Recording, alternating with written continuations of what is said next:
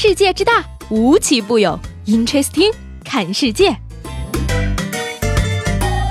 本节目由喜马拉雅青岛独家出品。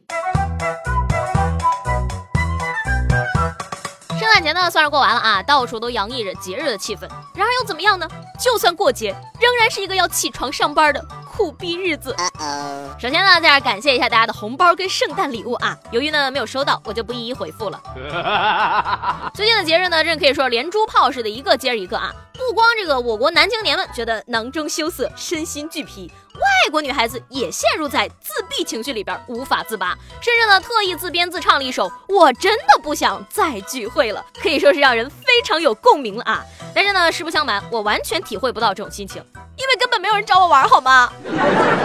最近呢，很多人说啊，经济不景气，寒冬什么的。特别呢是在东北，更是冷的厉害。但是呢，有一篇消息就提出了反对的声音啊。有专家呢通过近三年来辽宁省男士内裤网购销量上升的现象，得出了辽宁经济回温的结论。而这一推断的理论依据呢，是一个叫做内裤理论的东西。就是说呢，在这个经济不景气的时候啊，男人不得不节省消费开支，甚至不再经常买新内裤。另一方面呢，经济不景气也导致离婚率攀升，离婚的男人不再注重自身的形象，于是呢，对新内裤的需求就骤降了。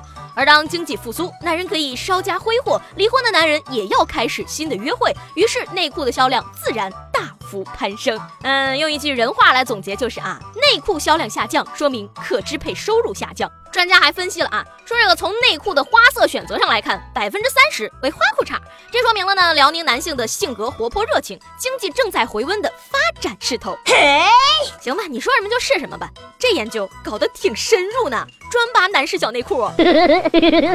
那要是节日期间内裤销量激增，能说明什么问题呢？是人性的扭曲。还是道德的沦丧。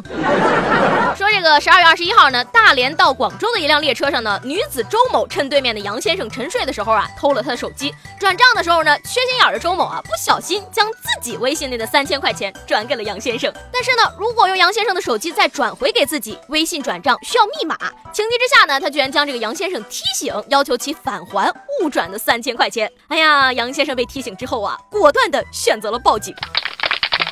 请问如何才能遇上这样的好人呢？周姐，快过年了，我手头也挺紧的，求你来偷我，我的支付宝账户私信给你哦。说到这儿，我也想问问大家了啊，这钱到底用不用还呀？盗窃既遂，返还手机算是退赃，那三千块钱算赠与还是不当得利呀？哎呀，真是偷鸡不成蚀把米啊！这位大姐大概可以去找《无名之辈》里的两个憨批整个组合了，争取一起做大做强。再创辉煌。如果说呢，这个年底蠢贼比较忙，没有时间来偷我的话呢，我就只能靠自己的身体来奋斗了。下面这个工作就挺适合我的。说是美国的一个姑娘呢，从事着一份特殊的职业，每个周呢花十五个小时左右在家拥抱陌生人，就这么个活，一年能赚三十八万人民币。姑娘说呢，她会和陌生人一边拥抱一边讨论他们在生命中发生的事儿，这是一种心理治疗的方式。那个什么，我现在呢面向全社会征集客户了啊，要求。男，年龄在二十到六十之间，价格在每小时十块到两百不等，售价随着顾客年龄的增长递增，包月能打折，包年请在评论区留下你的联系方式，我将派专人与您联系。哎呀，这人比人得死，货比货得扔哈。同样是二十多岁的小姑娘，我想跟别人拥抱，还得倒给别人钱。不过呢，没人跟我拥抱，其实也没有什么太大的坏处，至少呢，不会有人质疑我在抢她老公。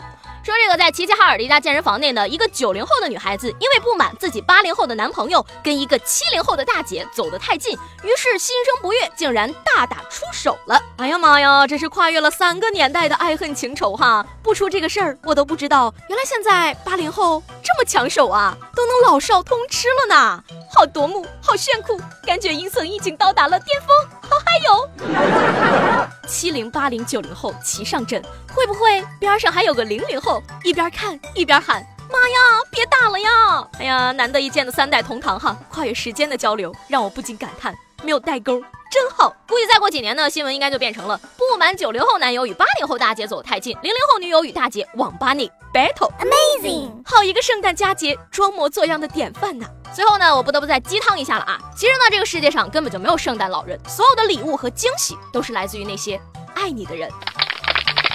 那为了更好的了解我的粉丝群体呢，今天的互动话题呢，我想做一个小调查啊。各位听到这期节目的朋友呢，请在评论区里留下你的年龄、性别和职业，让我看看我的粉丝群体到底是。怎么样的一群人？这个昨天节目中问大家啊，你有没有误以为别人喜欢自己的经历？最好笑的回答呢，来自于这位叫做淼淼云端的朋友，他是这样说的：高中前排的女孩子呢，经常给我零食吃，鼓起勇气向她表白，结果呢，她说零食啊是别的班追求她的男生送的，她想好好学习，看我瘦的像豆芽菜，就全给我了。